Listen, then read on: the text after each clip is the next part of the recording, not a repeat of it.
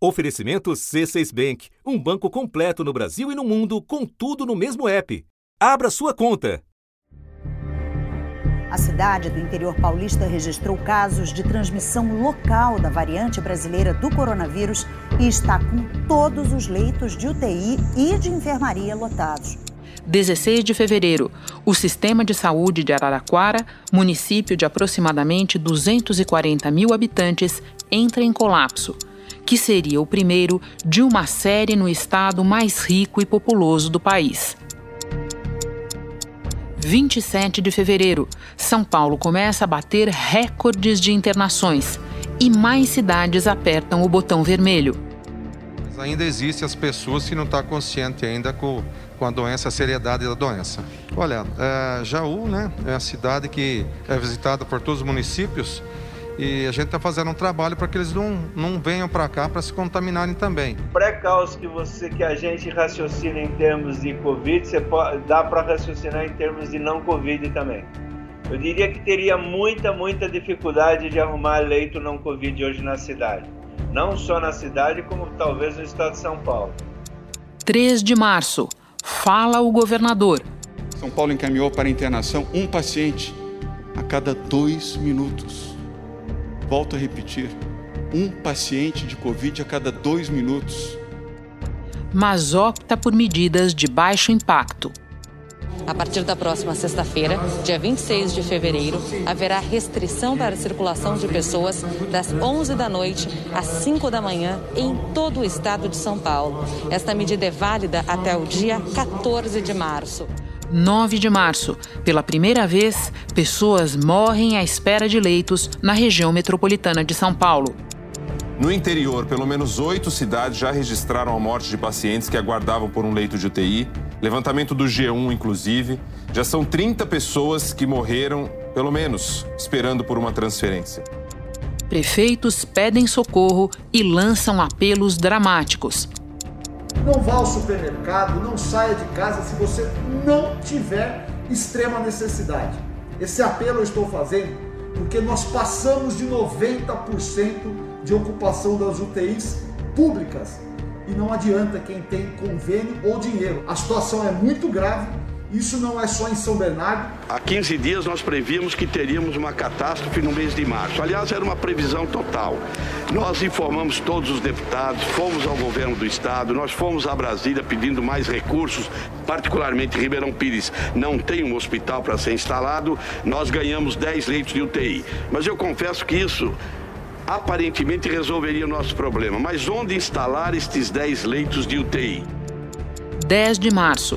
O estado, um dos mais bem colocados do Brasil na proporção de leitos de UTI para cada 100 mil habitantes, vê, em média, 80% deles ocupados. 1.930 pessoas com Covid estão esperando por leitos no estado. Dessas, quase 700 precisam de UTI, 250 só na capital. Estamos dando o máximo para abrir. Estamos internando 130 pessoas a mais por dia nas UTIs. Nós não temos fôlego de abrir na mesma velocidade esse número de leitos. Da redação do G1, eu sou Renata Loprete e o assunto hoje é o tombo de São Paulo diante da Covid-19 como a rede hospitalar do estado, que segurou o tranco na primeira onda, acabou sucumbindo no pior momento da pandemia. Primeiro vamos ouvir o intensivista Ismael Pérez Flores, que esteve no assunto em abril do ano passado e agora retorna para contar qual é a situação em dois hospitais na capital paulista. Depois eu falo com o médico Márcio Bittencourt, mestre em saúde pública, integrante do Centro de Pesquisa Clínica e Epidemiológica do Hospital Universitário da USP. Quinta-feira, 11 de março. Ismael, eu me lembro que na nossa conversa anterior, há quase um ano, a tua rotina de trabalho já estava bem pesada. E agora? Tá na mesma? Tá pior? De que maneira? Com o aumento do número de casos de Covid nas UTIs de São Paulo, de fato houve um aumento importante no, no, na sobrecarga de trabalho, né? Então, com isso, assim, todos os profissionais da saúde envolvidos ao cuidado é, crítico de pacientes com Covid aumentou, de forma que é, todo mundo precisou aumentar é, o número de horas semanais e, e isso vem causando um desgaste que já vem se acumulando ao longo de um ano de pandemia. Quando você fala em aumento no número de casos, estamos falando de casos em geral ou dá para dizer que os casos graves especificamente aumentaram? O que a gente vê é, são bastantes famílias com várias pessoas é, do, doentes e sempre tem algum familiar que se encontra na terapia intensiva. Né? Então, quando a gente entra em contato com os familiares para passar o boletim médico, é, é, frequente que essa pessoa para quem a gente passa as informações também está com sintomas de Covid, é, e algumas não necessariamente precisam ser internadas, outras sim, mas o que a gente tem visto, especialmente na área da terapia intensiva, é um aumento bastante no número de casos graves. A Juliana deu essa entrevista duas horas depois de enterrar o pai. O seu Newton, de 62 anos, morreu antes que aparecesse uma vaga de UTI. Ele não teve nem a chance de tentar. Ele só ficou lá esperando o momento em que ele não aguentou mais, né? Que o corpo realmente não aguentou mais. O caso mais grave foi do seu Antônio Carlos, de 52 anos. Ele ficou na UPA do Macarenco por uma semana aguardando uma vaga em UTI. A Jéssica, que é filha, também teve Covid. Ela acionou inclusive o Ministério Público para transferir o pai, mas infelizmente ele não resistiu. E está entrando em colapso. As pessoas não vão conseguir nem atendimento daqui a pouco. Não é só um leito de UTI, é um atendimento básico é, é um pesadelo e as pessoas precisam entender que isso é sério. Ismael, no início da pandemia, era muito recorrente a queixa do pessoal da linha de frente de falta de equipamentos básicos para atender os doentes.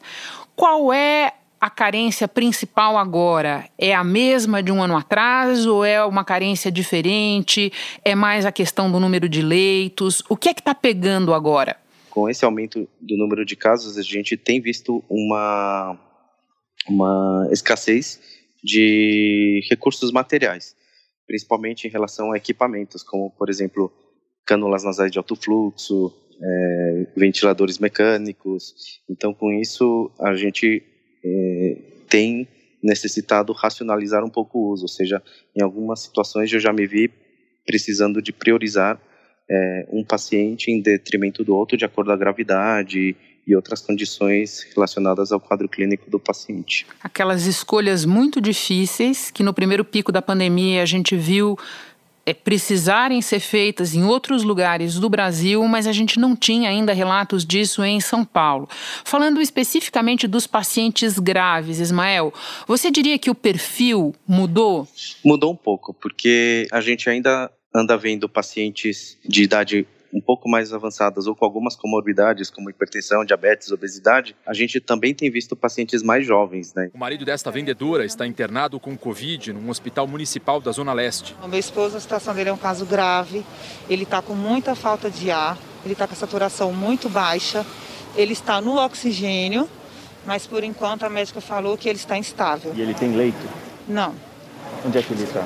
ele está no corredor. E isso a gente não havia visto tão frequentemente durante este ano de pandemia, né? Então, é, tem sido frequente a gente ver na, na, terapia intensiva pacientes sem comorbidades e muitas vezes sem uma obesidade importante, por exemplo, entubados, em ventilação mecânica, coisa que não ocorria antes. Ismael, se tem algo que não mudou eu às vezes penso é o fato de que boa parte do drama da pandemia se passa longe dos olhos de muita gente, dentro dos hospitais onde você está.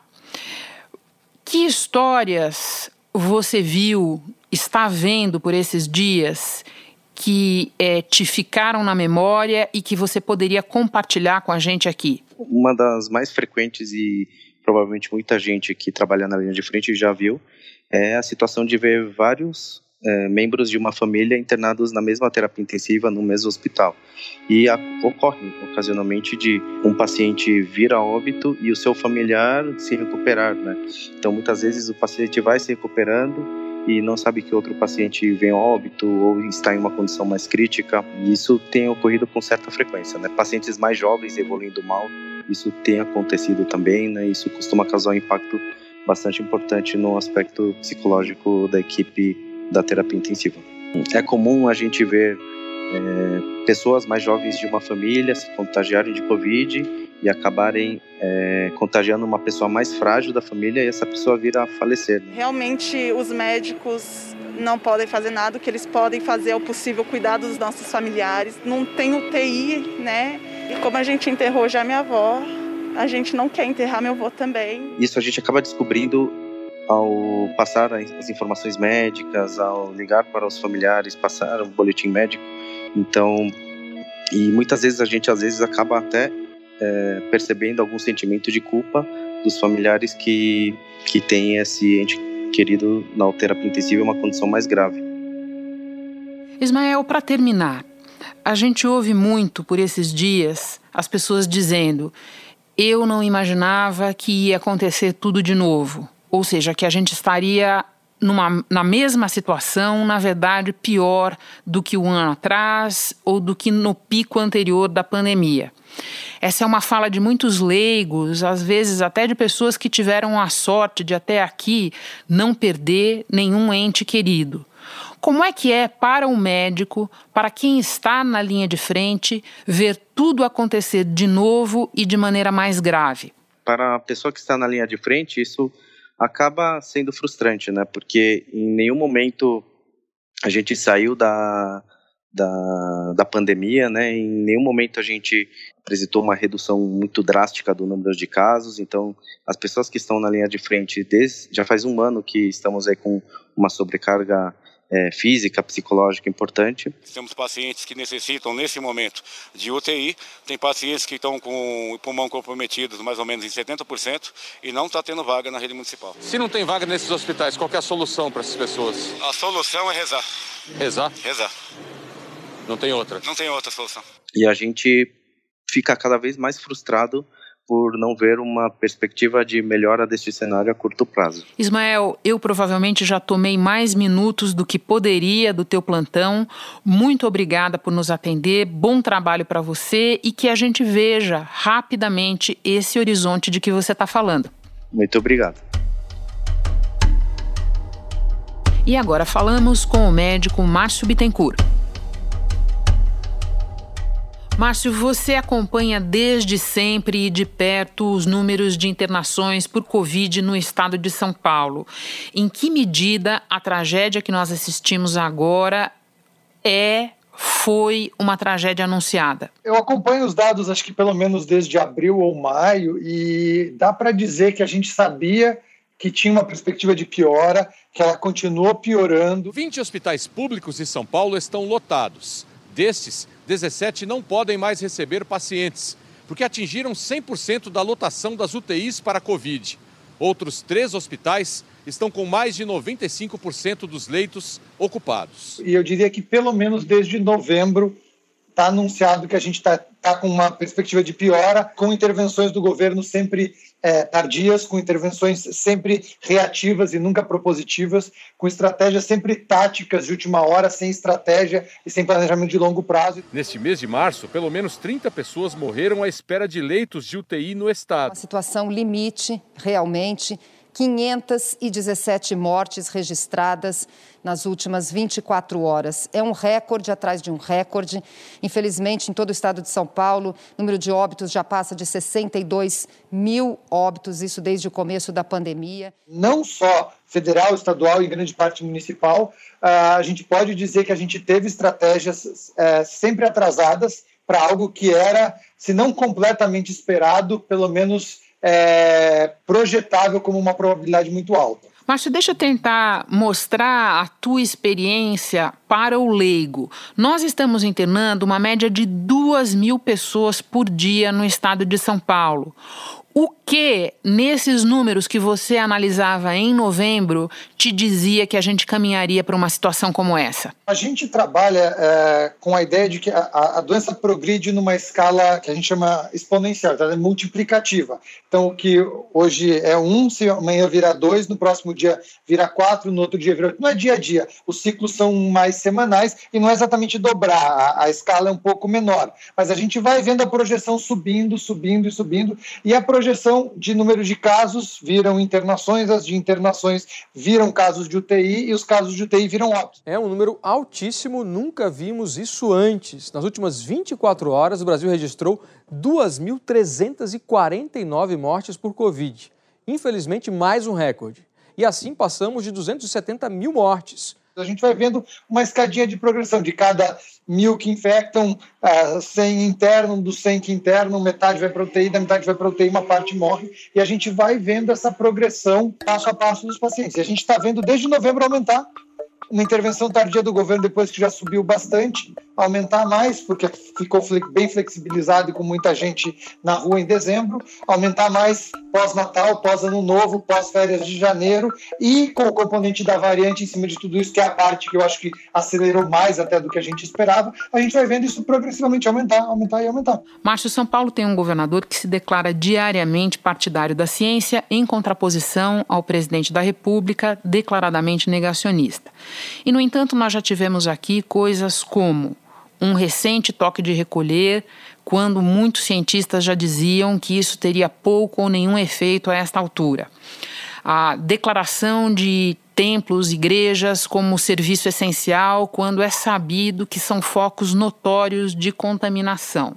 No que esse tipo de medida ajuda a explicar a nossa situação atual? Primeiro, a gente tem que separar a, a, as atitudes, não é uma, uma avaliação política, mas é uma avaliação técnica, porque o governo federal sempre se posicionou em coisas que são claramente contrárias a qualquer recomendação que tenha embasamento técnico. Contrárias mesmo. A escolha é, tem sido é, sistematicamente errada. No caso do governo estadual, a direção das escolhas não tem sido, em geral, incorreta na maior parte das decisões, mas tem sido tardia, ah, em grande parte dos casos, de pouca intensidade, de baixa eficiência ou voltando atrás em coisas que são importantes. Eu acho que é importante separar, porque, pelo menos de conceito, existe uma diferença muito grande. Mas ah, as atitudes do governo, como eu falei, elas têm sido reativas, o que significa que primeiro piora e depois eles vão atrás, correr atrás do prejuízo. O vírus está sempre correndo na nossa frente e a gente está correndo atrás do vírus, tentando alcançar o vírus. A Justiça decidiu, em caráter liminar, que professores não são obrigados a dar aulas presenciais nas escolas de educação básica públicas e privadas sejam estaduais ou municipais. O Procurador-Geral de Justiça, aqui de São Paulo, recomendou ao governo a suspensão de atividades religiosas e esportivas em todo o estado durante a fase vermelha. E a gente sempre esperou chegar no, na morte ou chegar no número de internações aumentado para mudar a estratégia. E quando a gente via estar tá acompanhando métricas muito mais sensíveis e perceber que as coisas estão começando a dar um sinal de que vai errado e já intervir rapidamente. Então, acho que, em grande parte, decisões do governo estadual, por terem sido muito tardias, foram, é, não vou dizer elas são responsáveis, elas compõem todo, toda a circunstância que está levando a gente a essa situação. Medidas mais duras estão sendo analisadas pelo Centro de Contingência do Coronavírus, principalmente porque a Secretaria da Saúde chegou ao limite na criação de novos leitos. Nós não daremos conta de abrir mais leitos. Eu vou repetir, nós não daremos mais conta de abrir mais leitos. E ainda quando implementadas as tardias, são de pouca eficiência ou de pouca intensidade. É fechar só uma parte do horário do dia onde já circulam poucas pessoas, ou é flexibilizar eventos que são sabidos como eventos de potencial superdisseminador e que, em grande parte, podem expor até um público de maior risco, como é o caso de igrejas, e que, pelo menos na minha visão, acho difícil de você caracterizar como uma atividade tão essencial que não possa ser realizada por vídeo ou à distância, ou de alguma outra forma, pelo menos temporariamente. Falando mais sobre este momento que você define como quase caótico. Diante do agravamento geral dos números nos últimos dias, circulou a possibilidade de que o governo decretaria mais e mais duras restrições, que o Estado poderia inclusive evoluir ou involuir, né, a depender da perspectiva, para uma inédita fase roxa. Isso não aconteceu e o que o governo anunciou nesta quarta-feira foi a abertura de hospitais de campanha novamente, criação de mais leitos, algo que o próprio secretário da Saúde explica que não se faz da noite para o dia. Eu quero que você analise para nós a necessidade desses novos leitos e, principalmente, se neste momento é essa a medida mais importante a ser anunciada. Então, eu acho que são duas coisas diferentes. É, não tem a menor dúvida que a gente precisa de mais leito. Assim, eu, eu, não sei como eles fazem cada uma das métricas deles, mas é, é nítido que o sistema está extremamente saturado, extremamente pressionado em diversos níveis. Você tem um sistema de atendimento primário saturado, um sistema de atendimento secundário claramente saturado, um sistema terciário saturado, não só na Covid. Você começa a ocupar tanto leito com Covid que você começa a cancelar outras coisas ou não ter espaço para receber outras coisas. Eu posso te dar um exemplo bem simples. Eu estava de plantão na noite passada num hospital aqui São Paulo e eu, era um hospital que nem era para estar tá atendendo Covid, era para a gente estar tá fazendo o restante de forma separada. Mas como a demanda está tão grande, a gente está com pacientes de Covid, a gente tinha cinco pacientes de Covid internados na nossa UTI, que tem 12 leitos, e estavam os 12 leitos ocupados, e teve um paciente com uma complicação no centro cirúrgico, que não pôde vir para o UTI porque eu não tinha nenhuma vaga.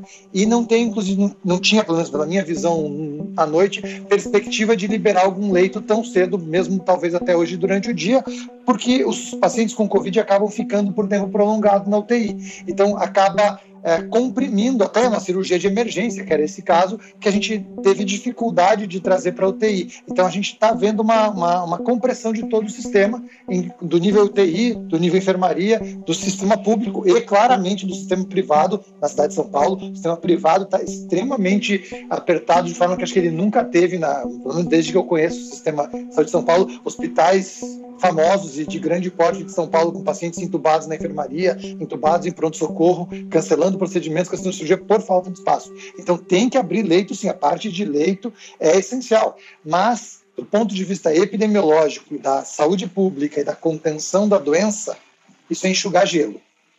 E a gente está enxugando gelo no calor agora, porque está tão quente que a gente não vai dar conta. Basicamente, tem tanta gente contaminada, tanto caso ativo na comunidade, que a Covid está se espalhando de forma tão rápida que abrir leito de UTI, se está multiplicando na comunidade, amanhã vai faltar leito. E se abrir mais leito, depois de amanhã vai faltar leito. Isso vai indo, vai indo, vai indo. Se simplesmente com leito, sem conter a transmissão comunitária, você não dá conta, porque ela vai se multiplicando na comunidade. Uma parte delas fica grave, vai para o hospital, ocupa leito, grande parte, mais da metade de quem vai para UTI, ou metade de quem vai para UTI atualmente no Brasil acaba falecendo. Então a gente cria um ambiente que a gente está só pegando grave, tentando dar uma, uma, uma, uma remendada, assim, segurar as pontas para ver se consegue diminuir a mortalidade. Porque se você não controlar a transmissão comunitária com medidas comunitárias na comunidade, você não consegue conter a evolução da doença. Márcio, é quase um paradoxo que isso esteja acontecendo no estado que produz a principal vacina acessível aos brasileiros, brasileiros tão carentes de vacina até aqui. E mais, você escreveu recentemente que a possibilidade do quadro atual ser revertido só com vacinação é zero. Pode explicar por quê? Bom, primeiro porque a gente não tem vacina suficiente. Esse é o primeiro motivo. O segundo é porque a gente tem uma transmissão tão intensa na comunidade que, mesmo que a gente tivesse vacina, demora um tempo para vacinar, entregar a vacina para as pessoas. Mas, mais do que isso, a vacina demora um tempo para desenvolver resposta. É, o CDC soltou uma diretriz para as vacinas deles, mas é muito parecido para as nossas, que uma pessoa é considerada completamente vacinada e completamente protegida com tudo que a vacina pode trazer, pelo menos duas semanas depois da segunda dose. Então, mesmo que todo mundo recebesse a primeira dose hoje, tem mais um mês para a segunda dose, no mínimo, se for Coronavac, se for AstraZeneca, a gente está demorando um pouco mais, e depois mais duas semanas. Então, mesmo que magicamente a gente conseguisse entregar vacina para todas as pessoas hoje, ainda assim a gente teria mais um mês até outra dose, mais duas semanas depois para estar tá todo mundo com todo o efeito. E por fim, a vacina não é 100%. Então, mesmo que a gente tivesse todas as vacinas, que a gente não tem, que a gente conseguisse entregar tudo de uma hora para outra, que não é exatamente como a gente entrega, que a gente conseguisse fazer as doses o mais rápido possível, que a gente não faz, a gente ainda teria que levar em conta que a vacina não é 100% eficaz e que demora um tempo para desenvolver a resposta imunológica. Então, até que tudo isso aconteça, a estratégia de contenção, isolamento de caso, quarentena de contato, medidas de bloqueio e medidas de distanciamento tem que ser mantida. Márcio, eu comecei te ouvindo como pesquisador e quero terminar te ouvindo como médico, como soldado da linha de frente. Você mesmo falava há pouco de um plantão recente teu. O que é que você está vendo, Márcio, nesses plantões, que pode dar para as pessoas a medida do que está nos acontecendo? A gente está vendo hospitais que estão no limite da sua capacidade de atendimento, vários deles oferecendo uma qualidade de assistência que já não é a que eles conseguiam oferecer algum tempo atrás. A, estrutura já não permite que a gente faça tudo tão bem quanto a gente fazia algum tempo atrás, de tanto paciente que a gente tem para receber. As pessoas estão em macas, espalhadas nos corredores. O Hospital do Campo Limpo tem seis doentes na enfermaria e 11 na UTI com Covid-19. Às três da tarde, a UPA, Unidade de Pronto Atendimento, chama cada parente para dar o boletim médico dos internados. O sistema está precário, a gente está com uma situação aí muito precária. As pessoas têm que entender isso e ajudar a ficar dentro de casa. Mesmo que você consiga ir para o hospital, talvez você não receba todo o cuidado ideal, porque a gente não está dando conta. É, além disso, vários hospitais não estão conseguindo internar pacientes na UTI quando precisa deixar o paciente fora do ambiente ideal, por realmente falta de espaço, falta de mão de obra, é, falta de, estru de estrutura para absorver a quantidade de pessoas que está chegando. E a gente está vendo claramente uma mudança de perfil para pacientes mais jovens. Não é o jovem necessariamente adolescente, mas a gente tem visto muita gente na faixa dos 40, na faixa dos 50 anos, e tem vários colegas, eu não peguei, mas vários colegas relatando, inclusive, paciente de 20, 20 e poucos anos, sem comorbidade, internado em UTI, entubado, até falecendo. Eu tenho um colega que me contou de ter atendido dois irmãos no pronto-socorro, um deles está entubado, e os dois irmãos de 20 e poucos anos tinham acabado de perder dois primos que estavam em outro, outro serviço uh, por Covid. Então, assim, a gente tem visto grandes núcleos familiares se contaminando e chegando nesse padrão que a gente tem mãe internada com, com filho internado, gente que perdeu o familiar, a gente nem pode contar ainda para essa pessoa que está internada. Para a gente, infelizmente, esse tipo de circunstância tem cada vez mais se tornando, se tornado uma coisa comum. Márcio, muito obrigada pelo teu tempo precioso, sempre muito proveitoso te receber no assunto. Bom trabalho. Eu que agradeço. Obrigado pelo convite. Como você ouviu neste episódio, há controvérsia sobre o que deveria ou não funcionar num momento tão agudo da pandemia em São Paulo. De todo modo, para quem vive ou se encontra no estado, é importante lembrar o que o governo paulista considera serviço essencial e, portanto, mantém aberto mesmo agora. Mercados, feiras e padarias, restaurantes só para entrega e retirada, bancos e lotéricas, escolas e universidades e estabelecimentos religiosos. Este foi o assunto podcast diário disponível no G1 e também no Globoplay, Amazon Music, Spotify, Google Podcasts, Apple Podcasts, Castbox, Deezer. Nas plataformas digitais de áudio dá para seguir a gente e assim não perder nenhum episódio. Eu sou Renata Loprete e fico por aqui. Até o próximo assunto.